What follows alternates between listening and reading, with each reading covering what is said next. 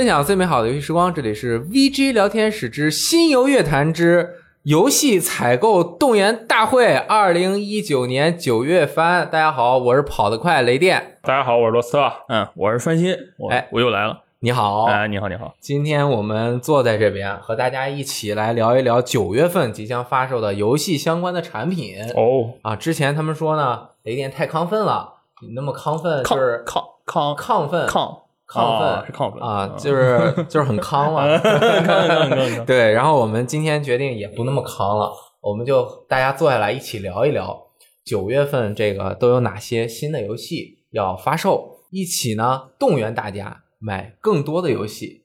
你们买的游戏越多，我们就越高兴，我们的节目也就看的人。越多，哎，然后呢，我们就一点一点的聊。第一款游戏，它不是一款游戏，但是它是很多游戏的支撑者。载体载体嗯将在九月二十号发售的这个任天堂最新主机的最新型号，它也可以说是最新主机吗，哎，Nintendo Switch Lite，应该叫最新掌机。哎，这个相对来说它是一个便携移动版本，对啊，我们就不叫它阉割版啊，但是确实它是去掉了一些功能。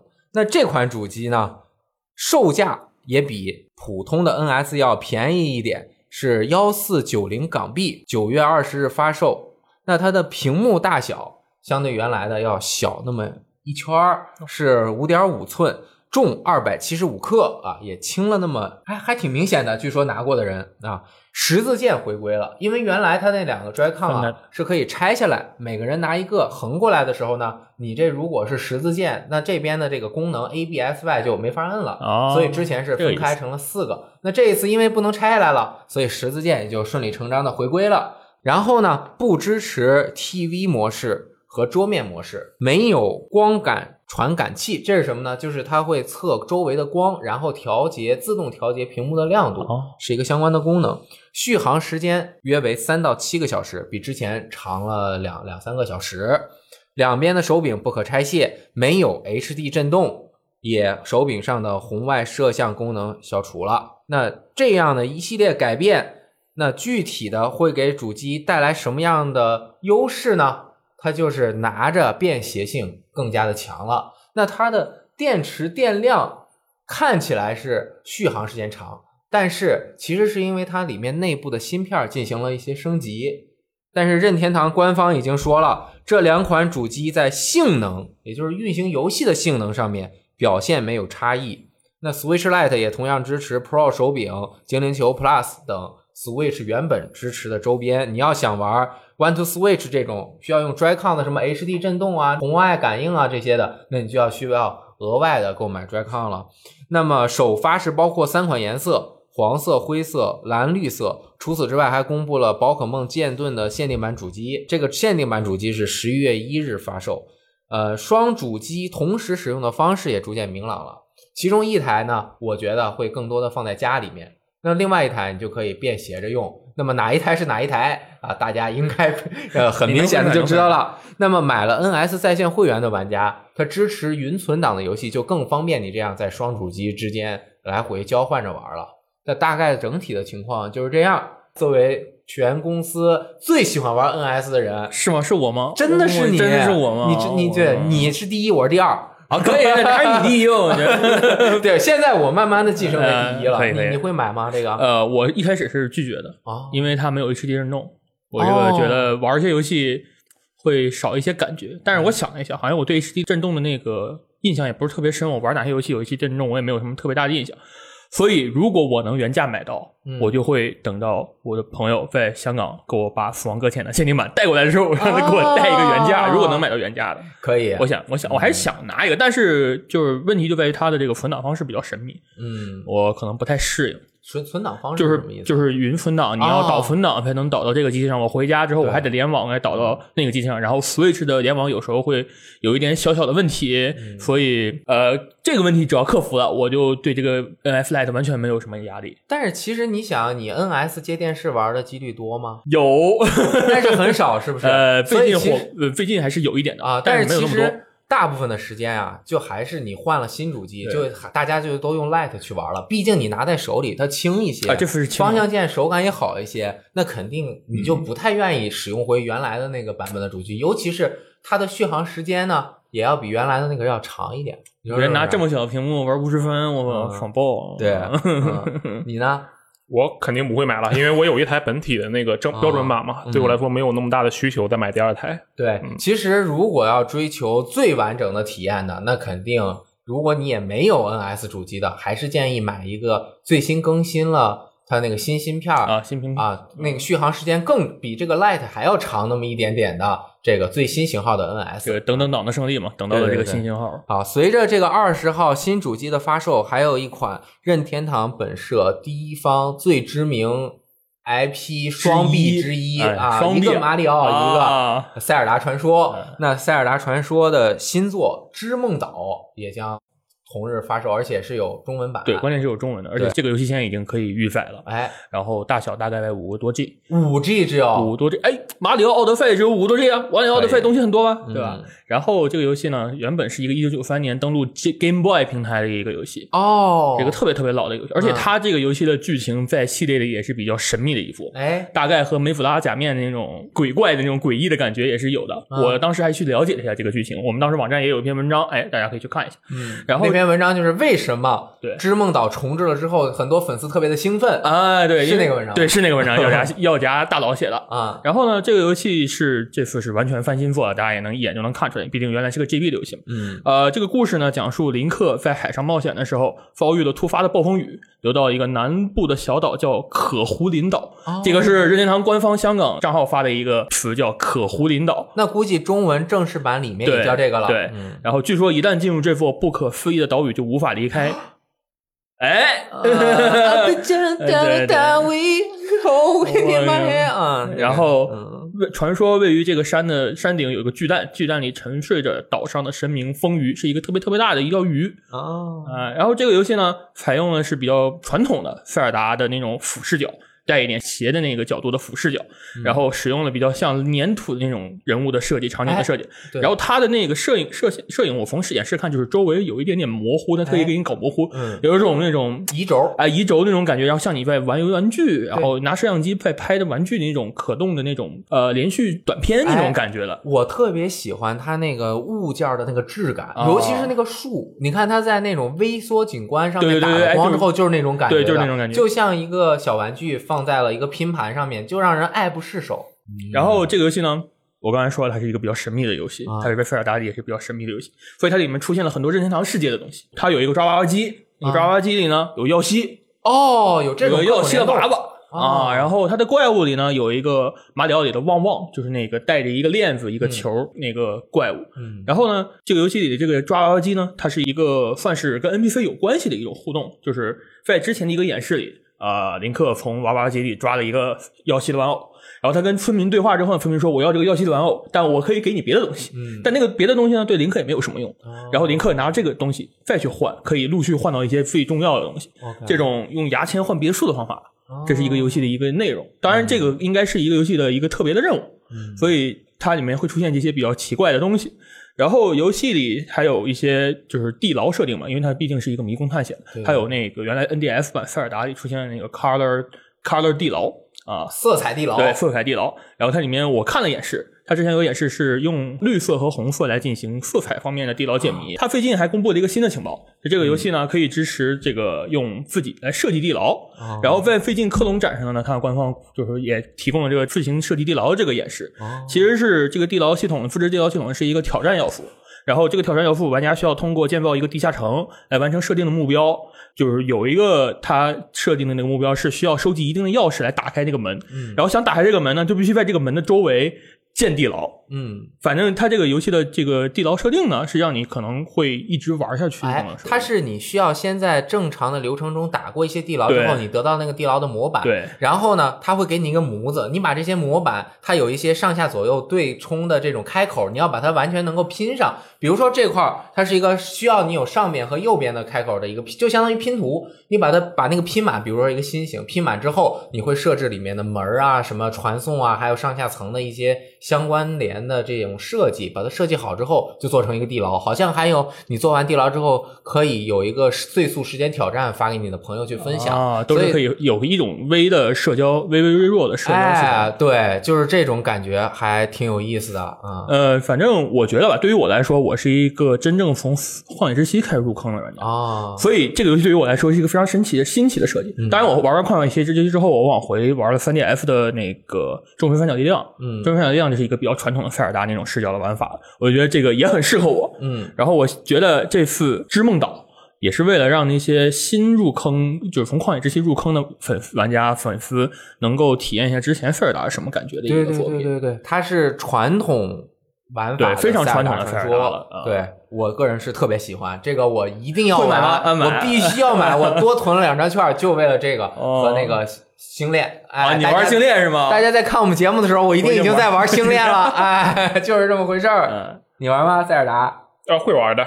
啊？嗯，就其实我对这个游戏是比较感兴趣的，嗯因为我之前玩的塞尔达，就玩过的所有塞尔达，包括我很早之前应该是玩的哪一款，很很年呃很小的时候玩的，都是那种追尾视角的三 D 的塞尔达，哦包括最新的旷野之息也是这样。嗯然后像是这种俯视角的塞尔达是从来没有玩过的，嗯这样而且老的游戏嘛，我可能不一定玩得下去，但这样现在有一个全新技术制作的有老呃老风格的游戏，那我肯定很乐意尝试一下。太好啦！那我们就一起买爆它！想买的朋友就打一一一，我们整个节目中就充斥着一一一，就是要买爆最爱射击游戏。没错，我的九月份的第一款游戏是在九月十号要出现的《哎，战争机器五》。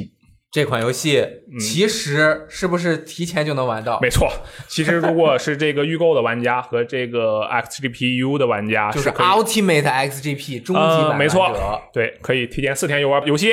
这是我们这个纯爷们的游戏的最新作品，只有真男人才会玩这款游戏。冲进去，跑过去，进到掩体里，射人两枪，打不中，然后上弹，然后卡弹，然后再开两枪，再射中，再打不中，然后再卡弹，这就是我们玩战争机器的过程。这就是你们真男人，没错，就是打不中人。有耐性。嗯啊作为战争器来讲，它的剧情其实很不错，哎但是一般的玩家们可能不太会在意，因为它是一个很爽快的游戏，射爆它的爽快盖住了它的剧情。哦，嗯，不过这一次呢，他是用了这个四代的女主人公凯特戴兹的这个作为主角。哦，这个凯特呢，我就简单说一句，凯特她的血统和这个我们历史以来的敌人兽族有一些渊源，嗯所以我们要探寻这个秘密。嗯它的重点呢，自然就是它这个掩体战斗和这个令人怎么说，视觉充满享受的技术表现力，血脉喷张，没错，你看到这个兽人，哇，你跑到人家面前去，你不打他，去看他身上的那些毛孔，让他打你。没错，就特别的刺激。因为是一款射击游戏嘛，所以说它的战斗过程其实是比较比较单一的。但是由于完美装填的存在，它可以完全让玩家来完美的控制这种战斗节奏，这也是这个系列最为人称道的一点。对，这一次在这个向前代引入了新的这个种类的武器之后，这一座战争机五会有更多类型的武器来让大家玩到爽到。有什么样的呢？有这个电子系武器，有传统的哦。拼刺刀型武器，是那种火力型武器，也有这种像机械枪一样 “biu biu biu biu biu” 射，像是有点像光能枪的武器。前阵儿那个测试的时候，我看还有那个超级无敌大锤，啊、没错，就是近战型武器，非常强力。有这样多样的武器呢，肯定就意味着多样的玩法，而且更重要呢，意味着多样的处决方式，这也是我们这个系列最令人称道的另一个特点，没错吧？就是血腥。没错，呃，这座的这个战役长度，根据之前的情报来讲，会是这个整个系列中最大的一次。同时，和前作一样，和战争机器四一样，本作也会支持中文配音。啊，哎呦，中文配音，没错战争机器四有中文配音吗？有的呀，哎，我没听过哎。而且它的那个就是你持久战啊、多人对战那个播报员也是中文配音。哦哎，马库斯铁玉，啊，可以，然后这一次的呃，按对于战斗机器来讲，除了这个传统的剧情模式以外，最重要的就是持久战模式。那 PVP 你看不起我们了？没错，我觉得持久战是剧 除除这个剧情之外最重要的，仅代表个对个人观点啊，个人观点。其实玩 PVP 的人还是挺多的。嗯，啊其实是比持久战要多多的。嗯，然后这个持久战呢，按照传统来讲，其实就是很简单的一个模式，四个人站在一个圈子里，啊、不是一个圈子，一个场地里，抵御一波又一波的攻击。嗯，但是呢，在这个传持久战模式的出现以来，每一次每一代都会有一些不同的进化。哎，这一次呢，它进化了一些东西，可以让这个玩除了前作呃之前有的这个防御工事的建设以外，也增加了这个个人的能力。哦，这一次之前是逐步从每个人都一样变成了有职业划分，嗯这一次呢增加了每个人有一个自己的独特的能力。根据之前的演示呢，有人可以开挂，就是开了他的技能，没错，就可以透视敌人，还可以哦直接对着墙打枪，可以把敌人直接干掉。那这些技能要怎么才能够发动呢？就是杀人嘛，你还有什么想？杀怪？不对，叫不是杀怪，就是像积累一个气槽一样的，没错。啊然后这个此次更我觉得更有意思的一点是，这次持久战增加了我们这个系列的好朋友杰克。这是一个小机器人，它哦对它并不是一个人，那你能控制杰克没错，是可以控制杰克的。你可以用这个杰克来控制兽人步兵来打架，这是一个比较传统的作战方式。嗯。也可以用这个杰克给队友加一些 buff。哦，没错，除了这个持久战模式呢，就是这个玩的人很多的多人对抗模式，这个就不用多说了，因为什么滑步喷啊，这些都是非常经典的招式。嗯然后就是这次新增的，也是系列新增的逃离模式。，escape，对，这是在这个这次呃今年 E 三展上新公布的一个模式，是一个三人合力逃出升天的模式。哦，按照我观察的情况来看呢，呃，这个模式其实就有点相当于那种呃副本逃离吧。哦然后，但是比较不同的一点是，这一次官方说它会伴随着地图编辑器一起做，也就是说，玩家可以自己设计这个模式的地图。所以，我想这个模式之后应该会有一些表现不同的表现，因为可以玩玩家之间可以相互玩互相的关卡。哎，活跃社区，没错。然后最最后一题要提的就是本作不含开箱系统，这是我觉得比较重要的一点。哦，对哎，之前的一些什么武器的涂装啊，嗯都是开箱开出来的，没错，第一有嗯小卡片嘛。嗯对然后这一次不含开箱系统，取而代之的是这个使命之路，其实是一个类 Battle Pass 的系统，哦对 BP 就是相当于你打的越多，拿到的东西就越多。嗯然后也有各种各样的，就是像守望先锋那样，你可以，如果你有已经拥有了这个的皮肤啊、饰品啊，就可以用废料再去买新的你想要的东西。嗯，而且这次的 DLC 将不会收费，是没有机票，取消机票，没有 DLC。呃哦，DLC 地图是面向所有玩家的，确保玩家群体不会分割。那就是原来传统的这种多人模式，什么季票啊、DLC 单独卖啊，划分了，把游戏群体反而分割了，没错就现在都被最新的很这个受人爱戴的 Battle Pass，就是把这个重新统一了起来。嗯，是这样的。九月十啊，不对，不能说是九月十日，九月六日，真男人们就该上战场了。哦，你玩吗？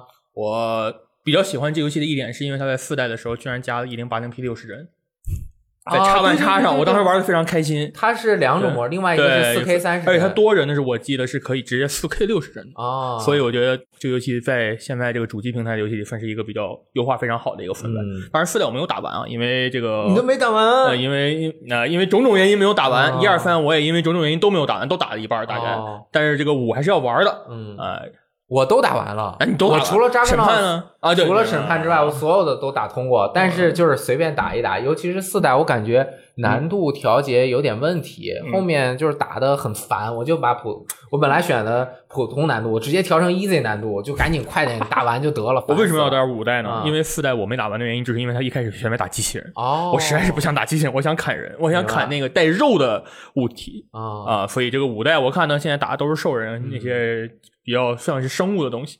我觉得可能是我这个水平不行。啊我要是直接困难难度能够玩的游刃有余的话，我玩困难难度可能挑战性也高一点，流程会玩的更有意思一点啊。你玩吗？我说了这么多，我会不玩吗？当然要玩了。可以嗯，那也不知道大家要不要玩这款游戏啊？但我觉得这个系列的品质是绝对有保证的。没错，嗯。那么下面阿罗还有一款社爆的游戏，是吧？接下来是这个九月十三号的，我个人最喜欢的游戏之一，嗯，《无主之地》系列的最新作，哎呦，这个这必须得买啊！这是多少年了？离二代十周年了，是不是？离二代有七年，一代十周年，啊，一代十周年，对。啊，然后离上一座也有四年了，嗯。啊，五年还是四年对，没错，前传。呃，《无主之地》呢是一款刷刷刷类的 FPS 游戏，嗯。其实这就让它这个游戏呢感觉上比较特殊，因为大家一说刷刷刷就会觉得是 RPG 那样的游戏，是这样的吧？对啊，当然是之前是这样的，不好意思，最近不是了，因为有要素嘛。对，没错。然后呢，这是一款这个啊，这款游戏中呢，大家可以单刷，也可以叫上四人好队组队游玩。这个游戏最重要的一点就是里面的人物都会非常的酷，非常的无主之地，有自己的风格，哦没错。就是反正要表现自己，嗯，没错，他们每个人都有这个独特的、非常酷炫的、神秘的外形与酷炫的、独特的、非常神秘的技能树。每个人会有三种技能树，每一座中呢，这个每个单人物的技能树都能被玩家开发出无数种流派来玩游玩。哦，就给你各种各样的风格去选择。没错，非常有深度的一款游戏。嗯，那一共有多少个角色呢？公布了有四位角色，之后可能还会有新角色，按照系列的这个传统来讲。啊，然后这款游戏的主要内容嘛，其实我们设计游戏都是这样的了，你就开枪嘛，嗯打人，然后人家掉东西，你就跑人去捡起来。啊，但是这款游戏由于是一款刷刷刷的游戏，所以说你的主要目的是打怪、升级、构建自己的这个技能树，然后刷武器来跟自己的技能配合，构建出你自己觉得最强的套路，这是这款游戏的核心。而且还要配合相应的武器。没错，嗯，然后在这款游戏中呢，会有这个很多很多特别的武器，这个你在其他射击游戏中就很少见，这也是这个无主之地系列非常知名的一点吧。什么 billions of guns，嗯，比如说什么啊？对，他会每次都说自己有上一把枪，嗯其实它数量上真的有上一把枪。因为它随机的对，词条嘛。词条对会来回切，但是其实实际上它枪的样子啊，还有属性，确实是还是比较多的。呃对，是比较丰富。没有那么夸张，但是也已经比一般的游戏要夸张很多了，数量啊、这里面有很多这个大家可能在其他传统射击游戏中不太能见到的这个武器与道具，嗯比如说这个开上枪要上子弹了，嗯就直接把枪丢出去，然后手中再召唤出一把新枪的武器。啊，有的时候我记得把那枪丢出去，那枪还变成了一个手榴弹，能炸别人。啊、对，其实是同一个东西，啊没错啊没错。还有就是这种手雷，比较特殊的手雷，可以扔出去之后，它空中分裂，然后再粘到敌人的身上，在身上爆炸之后呢，再回出小雪球，再回到你身上，吸敌人的血，哦，分裂吸血手雷。啊，就非常的阴险。呃我记得还有很多那种会说话的枪对，没错，但是那些都是比较特殊的枪，你要在啊剧情中可能才会得到。哦一，开枪，但这枪就一直在说话，然后这也是我玩游戏不开声的原因之一。其实并不是，反而你应该开声体验一下，是吧？没错。嗯，但是我觉得《无主之地》之所以能这么受欢迎，哎并不完全因为它的有深度的这个刷刷刷系统，哦，所以还有其他值得玩家游玩。的地方。而且我觉得这是值得不不不那么喜欢刷刷刷的玩家也可以去玩的东西。哎，那我倒要听听了。我最开始是一个不喜欢玩刷刷刷的一个，我也是对。但是这款游戏呢，就算你只打一周目，它给你的剧情的感受，它的人物中的那些表现嗯都是非常融洽的，是那种独有的无辱之地式的那种无厘头风格，就会让你觉得这人好智障啊，但是就又忍不住笑。他是那种有有理智的智障，有理智智障哦，就是讲逻辑的智障，没错，啊讲会科学的流氓，没错没错。就是说这款游戏，就算如果你不是一名这个刷刷刷的玩家，也不是这个一个系列的什么粉丝，但是相信我，只要你肯去尝试一下这款游戏，那么里面的人物绝对会让你印象深刻。哦，而且还有一点也是能够打动玩家的，就是前面的好像都没有中文吧，官方。没错，那么这一次是官方中文，甚至还有官方中呃文配，音，官方首发中文，首发就有中文，所以你再去玩它里面那么碎、那么密的那个话呀，它全翻译出来，我觉得你就能够很好的去体验这个游戏的乐趣了。没错，尤其是之前，呃，它里面特别引人注目的就是那小吵闹嘛，嗯不停的在你边上给你讲笑话，是的有的时候特别冷笑话。但是如果你对英语没有那么熟练，你可能有的时候根本就无法分散精力去得到那个笑话的点。那这一次，不管是看字幕也好，然后你听起来也更方便，然后去听他给你在那边碎嘴子，就觉得那嗯肯定很值啊。没错，而且如果大家感兴趣的话，可以先去看一下我们之前发过的这个试玩视频，啊你会听出来这个小吵闹，至少小吵闹这个角色，他的配音中文配音是完全没有任何问题的。是，绝对会非常的让你能够，哎，我终于可以不看字幕了，就可以一直听一个智障在旁边逼呜呜呜一通说。啊，那对你是一个挑战。呃，还好吧，那你会开声音玩这个游戏吗？那我肯定会开的。有些游戏是值得我开声音的。明白了。打枪 boy 三星，你对无主之地有什么看法？呃，无主之地我玩过，啊对，我玩过 PSV 的无主之地二，哦 我还买了首发，然后打了大概一半啊，掌机游戏爱好者，我这这个游戏的在 PSV 上表现真出乎我的意料啊！是吗？是嗯出乎意料的啊差。对然后这个三代呢，我是比较想玩的，啊呃，但是呢，现在我周围这个玩玩这个游戏的人呢，都在 PC 平台哦啊，然后跟我合作的朋友呢，他也玩了 PC 版。这个我现在比较困扰，没有人跟我一起打，我要一个人打这个游戏就比较尴尬，那是所以我需要等一个机会。所以你是想玩主机版？我当然想玩 PS 版。那你其实是缺一台 PC。哎，对，我哎，你看这个 缺台 PC 啊，大家知道了吧？是吧？是我不缺游戏。呃，可以啊，我其实已经买了，我之前薅羊毛薅的二十美元薅的一个。啊，那个 Epic 版的，啊，对它下架之前，赶紧我就买了。我说我先试一下，它到底能不能买？这不可能这么便宜，怎么可能买？哎，买好了，拥有了啊！买到就是赚到。对，这二十美元就真的不要钱钱。中文配这你还夫复何求啊？你是吗？何求啊？嗯，你薅到了吗？我薅别人的，那没错。可以。同日十三号还有一款游戏，这款游戏在一部分玩家群体中还有着较好的口碑，另外一部分玩家，我觉得你们听我说完之后就有关注这款游戏的必要性哦。那就是《机甲战魔》啊，这个名字翻译的可能各地都有啊，它其实就是那个 Demon Machina。《机甲战魔》是装甲核心的精神续作。这个游戏的制作人就是《装甲核心二》当年啊，它的制作人电剑一郎啊，好像这个字就是念电啊，单立人一个田。然后它的机甲设计是由创作了《超时空要塞》的和森正治担当的。哦老大哥巨帅哦！啊，我也不是很懂，嗯但是我我看过啊，就是我觉得他挺好看的。呃我我是说这个和森正治本人很帅。那帅的人就能够设计出啊帅帅的机体。我们乔乔的作者也很帅啊永远不老那这个游戏的机甲设计，我个人还是很喜欢的。它有一些现代感，同时还有当年装甲核心的那种重量感又有这个速度感，又有人家这个大师的这种嗯啊气派。这款游戏很特殊，它是用虚幻引擎四研发的。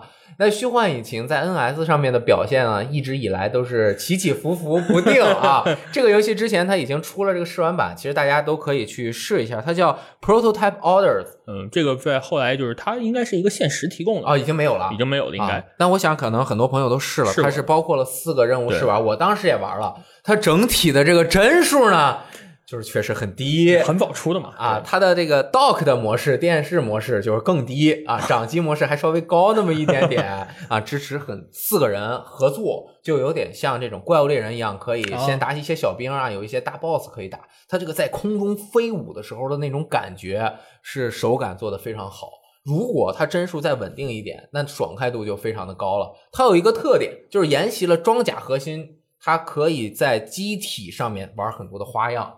就是它有什么不同的重量感啊，佩戴各种重型、中型、轻型的这种武器，包括近战啊。这一次你可以在战场中把别人打死之后，直接把他的一些部件拿起来插到自己身上，直接就用。暴力呢？对嗯这个游戏机体自定义，它肯定核心还是你的这个性能啊、武器啊，然后配置你的这个能力啊。但是它在机甲的这个颜色和涂装的设定上面也很丰富，所以就是你可以完全组装成自己特别喜欢的，不管你喜欢红色的，还是喜欢特别那个素净的洁白的，还是喜欢那种特别奇葩的配色，什么红大红大绿大蓝大紫，然后怎么四人怎么配都可以。它那个，我个人认为是真的很好看。就是别的游戏捏人，它这个游戏捏基本。捏嗯 捏机甲啊捏机甲。这个剧情的通关大概是二十到三十个小时，要体验到全部游戏内容，制作人说了，大约要花一百个小时，所以还是挺超值的。那这个游戏它在日服反正是有中文的，它是日服、港服有中文，其他啊服没有中文。然后用日服的这个券儿是啊可以换可以买的，因为它都可以换，但是就是其美服是没有中文的，没有中文啊还挺贵的。哦，也挺贵 就是。日服这几个游戏，就是什么《星魂之恋》啊、《机甲战魔》呀，都很贵。啊，那我觉得这个游戏可能实体版会好一点吗？不知道嗯啊。我觉得这个游戏它有机会成为你你只要喜欢机甲、喜欢这种战斗玩法的人，就肯定很喜欢。但是如果你不喜欢，那可能你就和这种完全无就绝缘。不喜欢可以试着去喜欢。对，你可以嗯，但我觉得这游戏出的时候应该也会还会再出试玩版。对，到时候大家可以体验一下，是不是我玩的时候有那么一点点怪物猎人的感觉啊？它那个是比较早期的，就像一个阿尔法测试那种版本。嗯反正他后来说我们这个啊，大家玩的这个，我们第一开始试玩版，我们收集到很多意见，然后这个意见我们会加附改良。后来在六月份一番的时候，他们就出了一个新的预告，就是讲我们改了哪些地方，啊改了一大堆地方。嗯，我觉得他们至少在制作方面还是比较上心的。哎，而这款游戏其实是 NS 独占的，我觉得啊，暂时也看不出它要登陆其他基应该不会平台的可能性，因为任天堂在这里面应该是起了很大的呃，任天堂是一部分地区的发行商。对，嗯，十三的乘以二，二十六号，二十六。有一个游戏，呃，这个啊、下一个游戏，这个游戏大家已经听了很长时间了，我也觉得这个游戏已经过去很多年了。对啊，因为你已经玩过我玩，我两年前就玩过了。对，你是去他们本部是呃，吧？对我去是吧 BNEI 总部，就是一七年啊，这个视觉代码公布了，年初的时候公布的，阵势还挺大。嗯，然后中间发宣传啊，然后这个游戏当时给人的感觉就是收到的关注还是很多的，因为它毕竟是一个弑神者府真正做的游戏，弑神者番基本基本上不算是人者府做的东西了，然后是弑神者府的本本社的主要员工去做这个视觉代码。啊然后，视觉代码一开始啊，一开始一七年公布，说是一八年发售。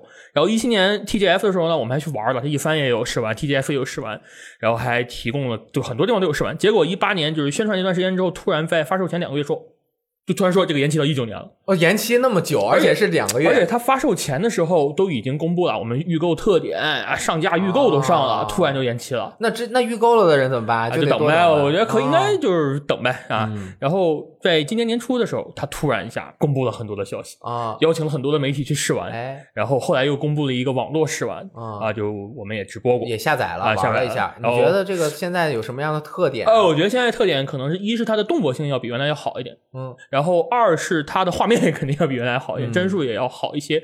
但是基本上的话，你从一开始看的话，可能看不出来特别大的区别，应该是要多玩一玩才能发现它的这个比较深刻的变化。肯定他们能在发售两前两个月说，我们突然说我们要延期一年，肯定是因为一是出了什么问题，嗯二是他们确实想把这个东西做好。这个我们先这么认为，他们肯定是想把这个东西做好，毕竟这个是呃应该是投入很大的精力，这都公布都两年两年半了，这才终于发售了嘛。是然后这个游戏呢，呃，是描述了一个崩坏的未来世界，一个叫 Wayne 的与世隔绝之地，被红浓浓厚的红雾所弥盖，我有点像寂静岭。哦 然后玩家是一个吸血鬼，吸血吸血鬼，吸血鬼，吸血鬼，我这个口这个没关系血 血无都行。吸血血吸血鬼啊，为他他为了抵抗自身毁灭的命运呢，然后他是为了寻求治疗血液啊，这个感觉也有点治疗治疗血液，治疗血液，呃，有点那个 有点呃不远啊不说了啊，这个需要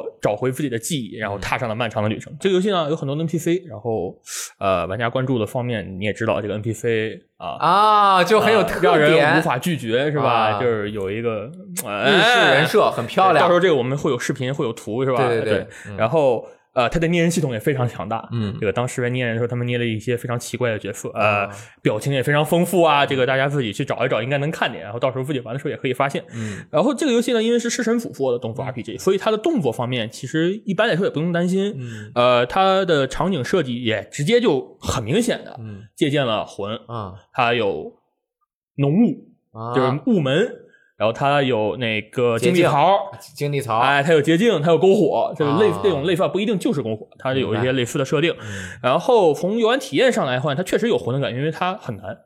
我们当时去玩的时候，玩原来那个版本的时候，就是死去活来的，各大媒体各种各种就是落命啊，我就只能说是落命，各种死。但它有很偏 RPG 的要素，因为它有很多的技能，它有一个技能叫练血，练血。练就是啊。演练血液，练血。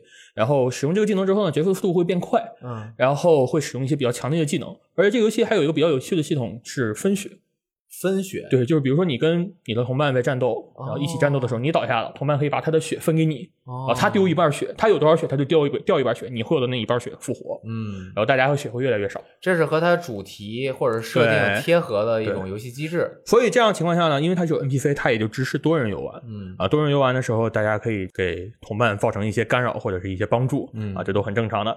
呃，这个游戏最后还有一个系统嗯是现在公布的一个叫祭品之城，它更像是一种地牢，对哎，对地牢 对，就是我一猜我就猜到了，我怎么这么聪明啊？它这个东西是 呃，怎么说？像那种 R P 美式 R P G，我觉得有这种挺多的，这啊种刷装备的地方，嗯可以刷高等级装备。它之前的测试版里也有，这个地牢里面有一个 BOSS，然后打嗯完 BOSS 可以得到很多强力的装备。哎，然后这个游戏我先说它，就说它试玩版，它试玩版在最后会有一段表现上比较新颖、比较有趣的一个剧情闪回的方式。嗯，就是你们看了试玩也可以去找一下，试玩有那一段。我们有试玩过，然后其实真的是玩着越玩越觉得，哎，还有点这么一个意思，就是他们确实有想法，对啊，能不能做好那是看游戏出来之后怎么样。嗯所以我觉得这个游戏呢，大家可以稍微关注一下，嗯哎，也观察一下。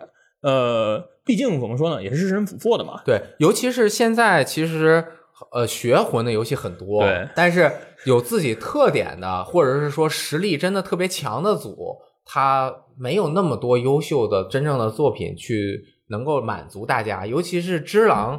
就是和魂其实有很大的差别，对就是很多喜欢玩魂的游戏的人，最近它其实是有一个空窗期，所以我觉得这个游戏大家观察一下，它还是有一点日式的那种那种氛围在里面，呃，啊就是人设嘛，嗯对对对 无法拒绝。，但是这个就不属于我们采购动员大会的特别动员大家的，主要是大家可以大家可以观察看一下，对，主要是动员动员这个游戏啊让他再努力一下，努力一下，努力一下，就是对 BNE 该改了，还有一个月可以改一改。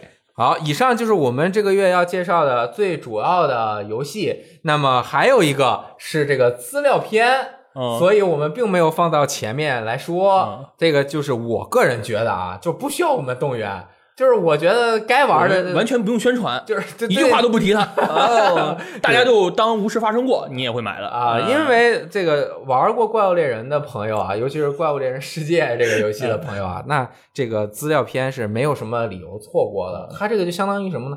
就把？你拿住了，对吧？你玩了本片，它出了一个大型更新，虽然卖三百多块钱三百多块钱只有四个怪啊，啊，是啊？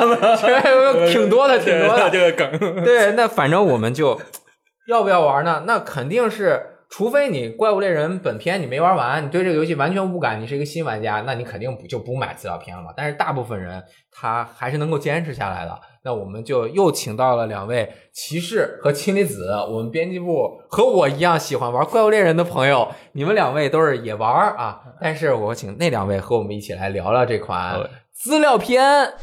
大家好，我是青离子。大家好，我是骑士。哎，这是我们三个凑在这儿，应该是编辑部里玩《怪物猎人》玩的最多的三个人了。是加起来应该该超两千个小时啊，加起来应该比他们所有人加起来的数量再乘以三还要多，随便算的，反正就是很多。是那其实也说了，这冰原没有什么特别多的理由不去玩，对不对？那是必玩。对，因为像我们玩过本体的，而且只要你通了关，觉得还 OK 的，那这个资料片就一定会玩下去。是，而且因为这次冰云有特别多的系列经典怪物回归，啊哎，那是。尤其是我们这种老玩家，对吧？看着那些哇高清化的这些老老朋友回来，这能能不买吗？对啊，那我们就先说一下这次回归的各种怪物啊。我们仅目前知道的，包括斩龙、轰龙、驯龙、冰牙龙、碎龙，当然还有肯定应该还会有一些没有公布的。那么有一些原来的龙的亚种是会出现，包括刘斩龙，我觉得这个设计特别帅。嗯啊，那个斩龙是本身火属性，然后他这次到了那个瘴气之谷以后，它变成那个酸的、哦腐蚀的那个效果哎啊，那个变种特别有意思，我觉得。还有这个壁毒龙，麻痹的痹，嗯嗯，它是那个小就很小型的啊一个小 boss，是然后伏棉龙，它的属性应该是放棉气了，是吧？嗯，对，因为那个浮控龙那个看着就像个枕头，看着哦就让想想着睡，是吧？是毒妖鸟的亚种水妖鸟，原本是火属性的蛮恶龙，这次是雷恶龙。没错，改成雷属性。它那个颜色变得有点恐怖，就是蓝黑蓝黑的，是吧？更狰狞了。他们觉得感觉像那个小放小了的那个哥斯拉。啊，是是有点像，有点是双翼风飘龙啊，这是一个强化版的那个，啊，还有一个凶爪龙。原来的残爪龙是一个务工属性的，它这次是感觉也是更黑了，是吧？应该是可能走龙属性，看那个外形的话，而且它会有一个狂暴化的状态嘛，吃了肉之后就狂暴了。哎，应该也会有更多的亚种啊。同时，这一次到目前为止，我们所知的全新的怪物，嗯，就是一个全新的古龙，叫 Nalomi Elu，是这么念吗？呃日语特别好，哎，雷电老师这日语特别好。啊，还有这个封面怪是啊，冰咒龙，还有一个中前期的一个怪物，叫蒙牛龙，就是一个大牛。是之前我们试玩版里面也大家都应该玩到了，是一个前期过渡的怪，不是特别强。就我们感觉，是不是应该还会有更多的新怪物啊？呃，按照以往来说，它每次都会藏一些，就不会全部都跟你说快，因为就像本体一样，当时也没有说到暴鳞龙，对吧？也看发售前没有介绍，包括明灯龙这些的。可能按照惯例的话，我觉得还会有两到三只新怪，我觉得至少。而且因为这次冰原它已经宣布了会后面的持续更新，嗯那就像我们后来看到的炫辉龙一样，可能会有一些新怪是后续更新这样子。对对对。哎，那说到更新，正好就说一下，嗯它现在的版本是最新的是多少？六点多，六点零没错，现在是六点几，反正啊。然后如果就是更新资料片的时候，就会直接变成十点一零，嗯，对一零点一零这个版本号就很酷啊，就是就就不是个位了，就不是一也不是二，它是十，就变成感觉像重新开了一个版本号一样。它一下子从六到了十，跨了四个大版本。对，那这个版本上线是九月五日上线，也就是提前一天。是，如果你现在已经是最新的版本的话，它更新需要三十三 G 的空间。哦如果你是一个全新的游戏，就是你原版的游戏，更新大概要五十 G 左右。它有各种的武器属性调整，然后武器的这个特性啊，还有一些新的功能啊，可能就会更新到这个版本里面来。它那个其实就是它提前一天更新，相当于就是把冰原的东西就给大家先放进去了，然后第二天一解锁，大家可以玩。对就这样。因为更新的内容调整的这个细节特别的多，是。我们网站有发一个完全的文章，对。大家可以打开我们怪物猎人冰原的这个资料卡去查一下、查看一下。简单的来看，你那标题写的就很明确，是。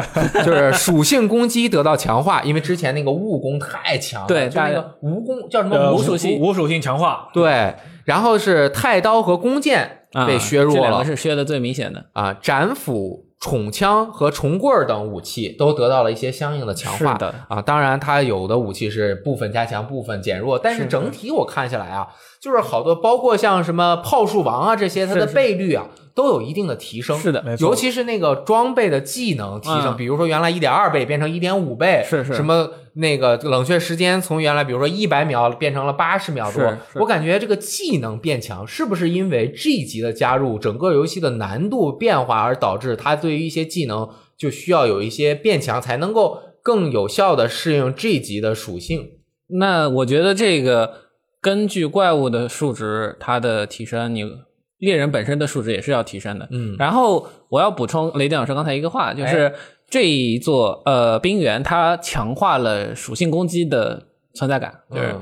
那呃里面我们提到的弓箭削弱了，我觉得这是无可厚非的。嗯，因为玩弓箭的朋友大家都知道，弓箭是所有武器里面属性输出最强的。哦，它在属性攻击强化这一个改动里面，它是受益最大的。嗯如果不把它本身的基础攻击削弱，嗯，会导致整个 武器系统的平衡性。到时候大家就变成一个射箭游戏，大家会看到弓箭打一只怪，嗯，两分钟搞定了。我们打一只怪十分钟才搞定，哦这是可能会这个落差会比较明显。那类似的双刀也实际上是它有一点削弱，那也是因为双刀吃属性伤害特别多。对，那呃，原本有本片游戏的玩家，他通过这次更新呢，也是可以有一些新的特性，包括他这些调整是都继承下来了，是但是无法游玩资料片中才有的一些怪物啊、新的动作啊等等。是是但是有资料片的玩家，嗯可以和原版的玩家进行联机。嗯，联机之后呢，你原版的人可以看着那些人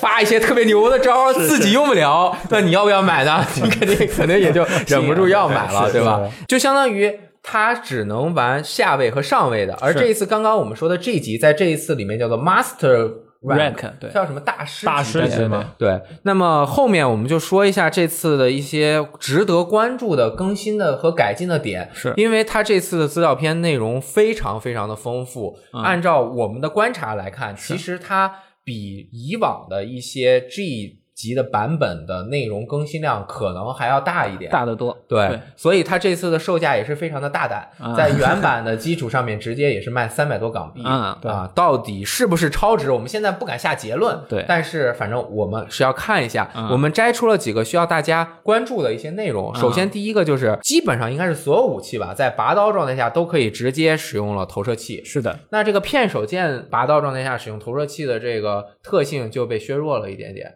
对，就是大家都有了嘛。对，第二个就是值得最值得关注的，改变了整个战斗节奏的一个飞翔爪。飞翔爪。是的，这个飞翔爪呀，设计团队在接受采访的时候说，我们希望玩家能够更好的去控制怪物，嗯，所以设计了飞翔爪。飞翔爪它能够直接在一个一定的距离，当然也没有特别远，但已经有个几米了，是的，直接一用，然后你就抓到怪物身上，而且好像不需要像以前有什么眩晕呐、等等，你就直接一用就抓上去了。是的，这个我个人不是很理解，我在那个试玩版中也大概测试了一下，嗯，我感觉对于一个老玩家有点难以接受，你们有什么看法？我觉得就他把整个游戏的节奏给提了上来，然后尤其是对一些在近战武器，因为我用的近战武器用的比较多嘛，就是帮助我快速的近身啊，这种时候，包括呃可以迅速的接近怪物，然后可以在怪物倒地的时候更快的去接近它，然后打出后面的蓄力攻击，而不是以前的滚过去或者走过去。而且它这次有个很重要的一点，就不仅仅是说我接近敌人，而是呃飞翔爪攻击之后的部位，那个部位的肉质会下降。哦相当于上一个 debuff 的感觉，然后之后面我的队友再去攻击那个部位的时候，就会有比如说更高的伤害，比如说以前是弹刀啊之类的这种效果，它就会有提升上去。嗯它其实本身我觉得是也是一个呃提高战斗节奏，然后也强化一点策略性吧。嗯然尤其是配合着前面的投射器，我觉得它相当于是。呃，让你更像是一个很机智、装备很多，然后谋路也很多的那种猎人，然后而不是只是一个就拿着刀上去砍就完事儿了这种对拼型的那种，就更有策略性一点。对，就是我还是感觉从怪物猎人世界开始，整个怪物猎人系列它就上了一个像高速路一样，是是这个节奏提升的远远比怪物猎人三踹在怪物猎人二 G 的基础上面提升的那个。呃，感觉是真的是太快了。这一次飞翔爪一加入，就是高速上面开火箭，这速度真的，呃，我不太确定啊。嗯但是作为仍旧在玩怪物猎人的一个老玩家，只能拥抱这个新时代。啊，你只能希寄希望于相信团队，他能够知道我们这个游戏怎么更好玩儿、更有趣。啊说到这个，我就想起之前我们那次电台聊火文的时候，嗯呃，我们的嘉宾阿波他说他特别欢迎一个，就是说特别时间久的系列，他在新的世代里面，他去做更开放的一种改变，他就让你怎么想怎么玩就怎么玩，因为呃，我们可以这么去理解之前的。嗯，设计技术也好，或者硬件技术也好，不支持怪物猎人里面猎人和怪物做更多、更复杂或者更丰富的互动。对对对那那这次飞翔爪再加入来进进来之后，你对于怪物身上能做的事情多了。嗯，这一点是上人家的身上做事情。对 对，因为我们看到四代它加了一个跟怪物互动方式传奇，对，这一点在四代里面，我觉得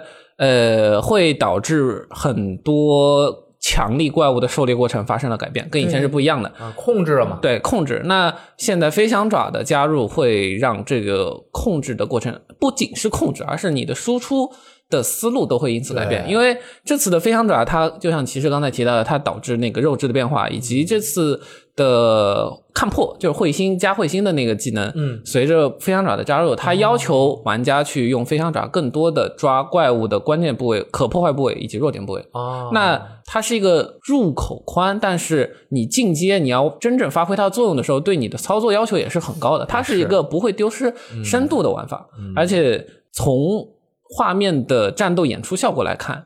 呃，的确，这个东西很好玩。是你抓到怪物头上，我们看到一些速通的高手玩家，他上去就是直接怪抓怪物的头，然后用飞翔爪那个锤击，你可以把怪物锤一个偏角方向，嗯，然后他上来就给那个怪物出撞墙上了，然后怪物晕了，上来就那个实际上嗯很爽，真正发挥了这种控制感。是的，啊然后随着飞翔爪加入，当然也还有就是投射器的操作，本身就是飞翔爪和投射器，它是整个一整套系统里面的设计。哎那在我们那个怪物猎人世界本片里面，它虽然这次加入了投射器，但是投射器本身的存在感不强，是，也就是像打个闪光弹，对小道具是啊小道具，我们。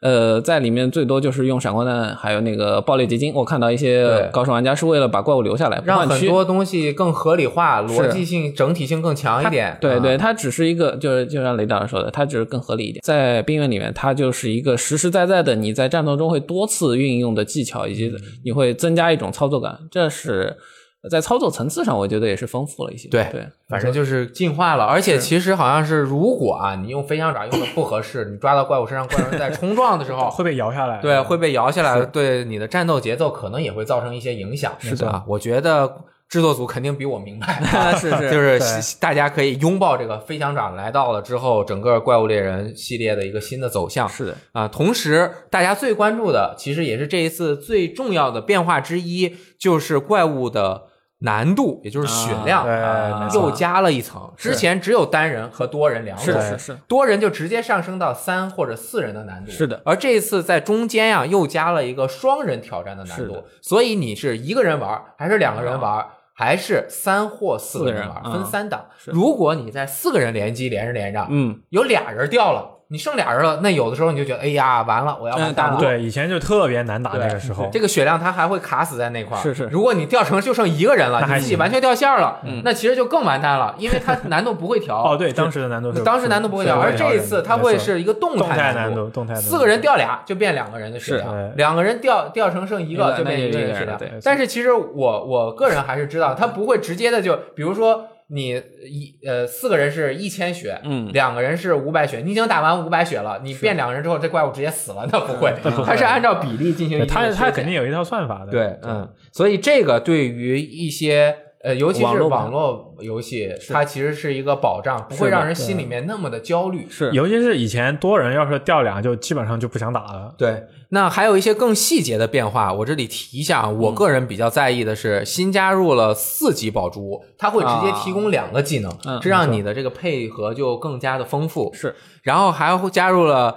照相模式，啊哎。这个其实是叫观察模式，和其他游戏的照相不太一样，它不能让游戏暂停，嗯。所以你在观察的时候 真的是在观察，会被揍飞，是是是。啊，看能不能抓拍。如果有可能，我们看看到时候能不能在我们网站做一些这个玩家的拍照的一些有趣的活动，是。啊，有一个新机制是高段位的玩家帮助新段位玩家完成任务，会有一些额外的奖励，还会有相对应的成就和奖杯。嗯嗯嗯。那这个猎人帮手机制，就比如说你是上位帮助下位也有，嗯嗯 G 级帮或者是大师级，嗯帮助上下位都有，嗯这也是鼓励玩家社区活跃的一个方法。是的我觉得也挺挺好的啊。是，再有就是玩家肯定会关注了，就是一个新的据点，具体有什么样的呈现？啊是其实变化非常多，大家可以到我们网站看。嗯我觉得有两点是很重要的。嗯第一个就是它相对来说更小一点，是的你就不需要再跑跑那么多了。是的是的第二个就是里面可以泡温泉，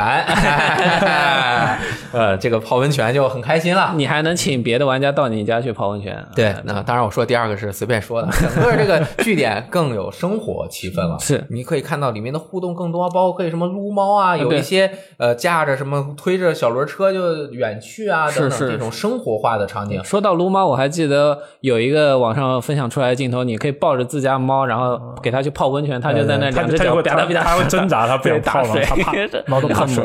随着这个新的据点，嗯它新的地图，我们刚刚说的其实不是很多。嗯它这次雪山的加入，完全弥补了之前没有雪山，只有珊瑚的那个顶儿那一点点有雪的地方的一个缺陷。是那这一次雪山加入，我觉得对于整个它这个。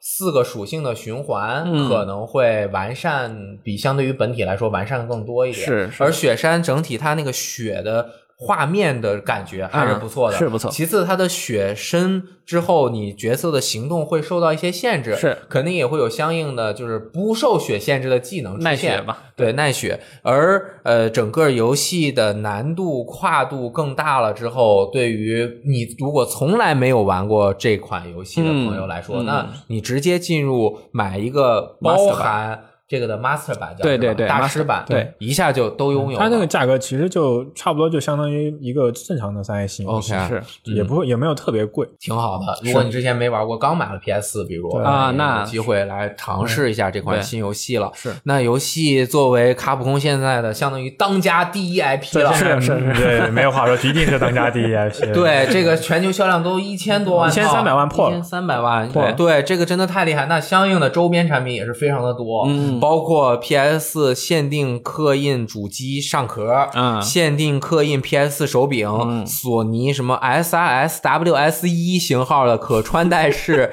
音箱限定款，它就是在脖子上有一个是。挂了个音箱，对。哎这个好像是七点一声道吗？反正差不多就很高声道，我也不懂。但是它是从 PS 四的那个光纤接口啊接出来，然后它自己有一个发射器，嗯然后你用这个接收你自己的那个接收器，不是用蓝牙，嗯所以它可能是更适用于玩这个玩游戏玩家，延迟更小。同样还有这个爱路猫的一些手柄架也手可以柄支架，对那个支架支架，如果你买限定版的话，它还跟着有，然后你也可以单独买，还是对很好看的。挺好。反正冰原这一次，嗯，肯定是要玩的。嗯到时候希望大家在里面玩的愉快，有更多的深度可以去挖掘。是呃，嗯，别的还有什么要补充的吗？买就对了，没什么没什么说的。说的，买就对了。九月六号搞起，对你像我平时不怎么预购游戏的人，这个就也没有什么好想的，我的对就提前买了，因为你也我也不会去买这个实体版了，是就直接在本体上面进行更新我也。是。而且而且上次玩的时候，因为我们没有联机宝，所以我们就经常掉线，你知道吗？对就特别痛苦。那这一次这次我们现在有联机宝了啊！我就跟你说，那玩到爽到，我告那诉你，太开心了。简直不要太爽。对，联机宝应该到时候也会举办一些活动，大家可以参与一个挑战，具体的 啊还不能在这个节目里面透露，大家可以看一下呃，到时候应该没有联机宝的朋友可以通过这个挑战获得联机宝。哎好，就是这样。嗯，好，那么这就是怪物猎人冰原，感谢氢离子和骑士。送走了四位朋友，我们九月份还有一些值得关注的游戏，我在这边和大家分享一下这些游戏的信息，就按照时间顺序。首先，九月三日即将发售的《莫塔之子》，这是一款动作角色扮演游戏，它拥有独特的手绘像素画风，它的这个画面效果呀，看起来非常的独特，讲述世世代代守护圣山莫塔的伯格森家族对抗古老邪恶势力的故事。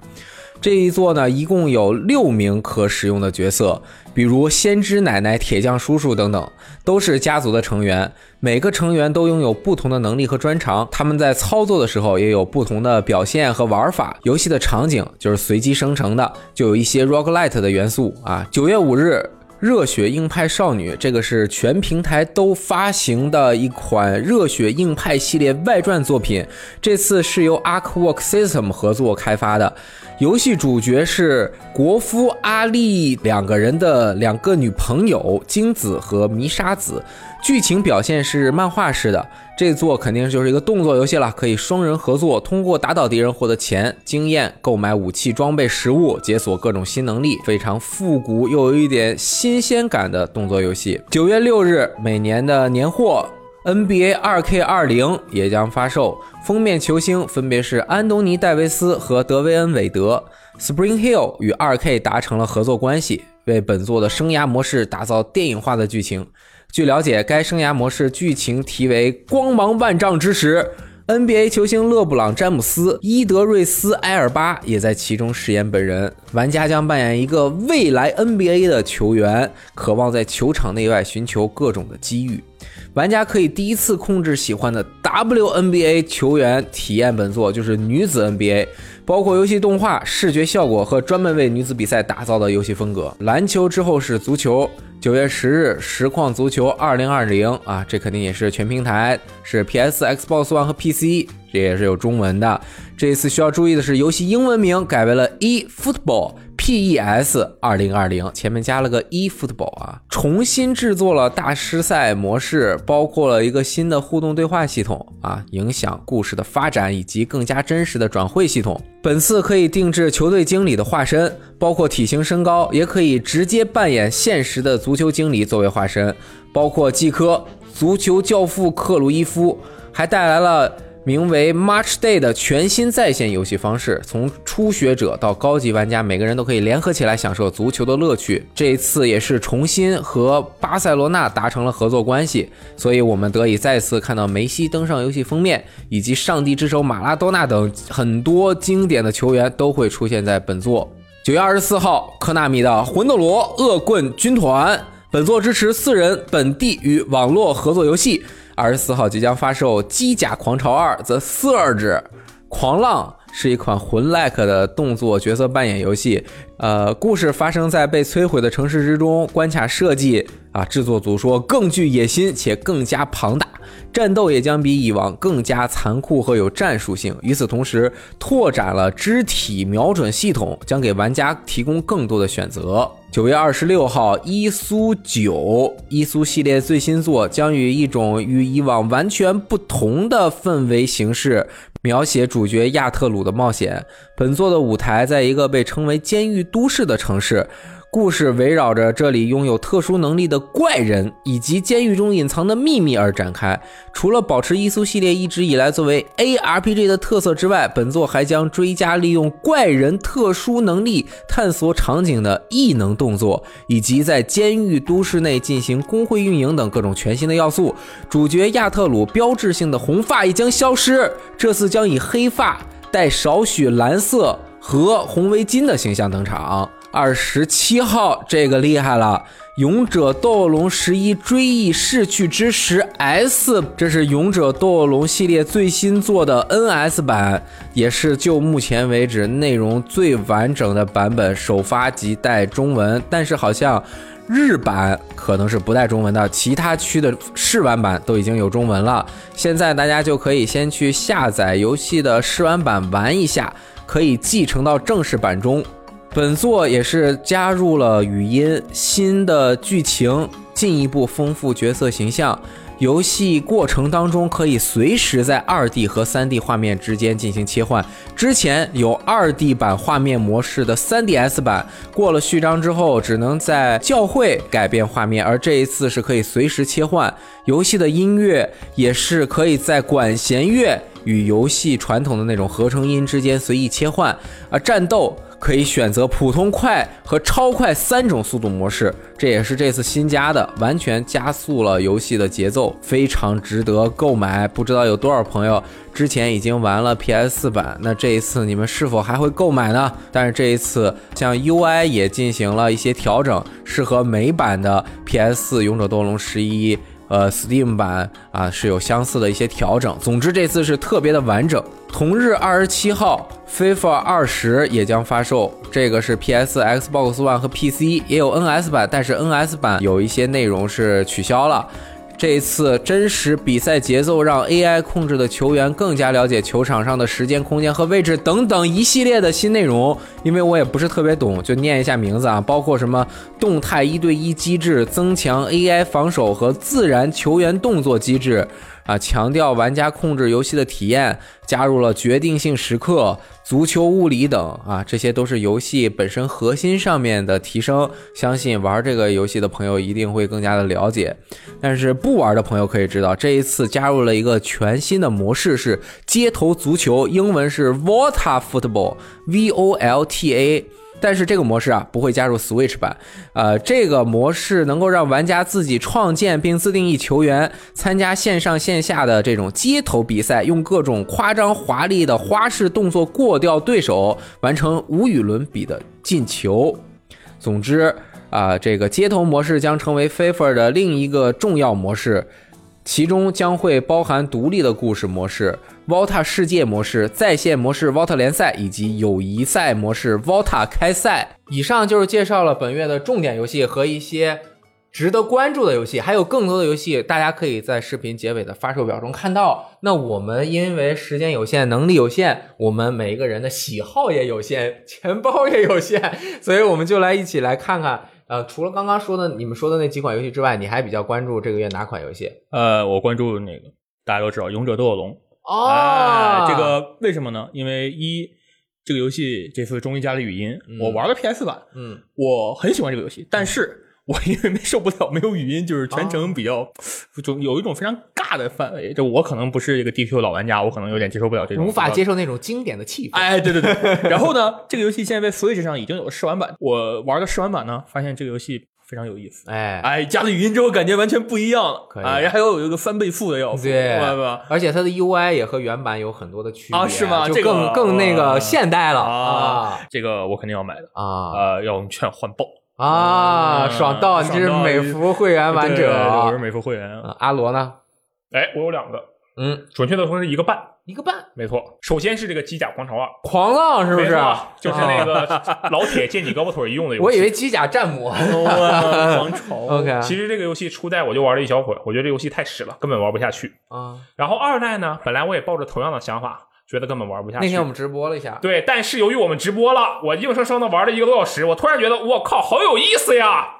我要把它打通关，真的就是这样。我觉得我玩下去之后感觉还蛮爽的，尤其它里面有些设定我还蛮喜欢，嗯而且加上我都已经玩了快两个小时了，我觉得我不妨就直接把它打完算了。那存档肯定不继承，肯定继承，我觉得肯定继承。啊 继承可以可以，好，这是第一个，好剩下的是一个半个，半个没错，是这个非法二十，但是我不玩儿，它本体这个因为你你你你喜欢踢足球吗？我不太喜欢踢足球，哦我踢过足，我你说现实中是吗？哦啊，我踢过足球，但我不踢过不算喜欢。那足球游戏呢？足球游戏正统玩的也不多，那你为什么要玩这个正统的我绝对不玩儿，那你正统的对战模式我绝对不玩。那你为什么要玩二十？二十但是它么里面有一个街头足球的啊？模式，街头模式那个模式我特别喜欢 OK。之前有一个 X 三六零上的游戏叫做《非法 Street》，非法街头足球，哎，我特别特别喜欢那个游戏，嗯因为它实在是太帅了。可以，没错，所以说这个模式我是要玩的，玩的优雅。但是这个游戏的其他的模式我是不会碰的。OK，反正你也是白嫖嘛，没错 也不会买，这样你就不会亏 没错，啊，也不给自己太多的负担。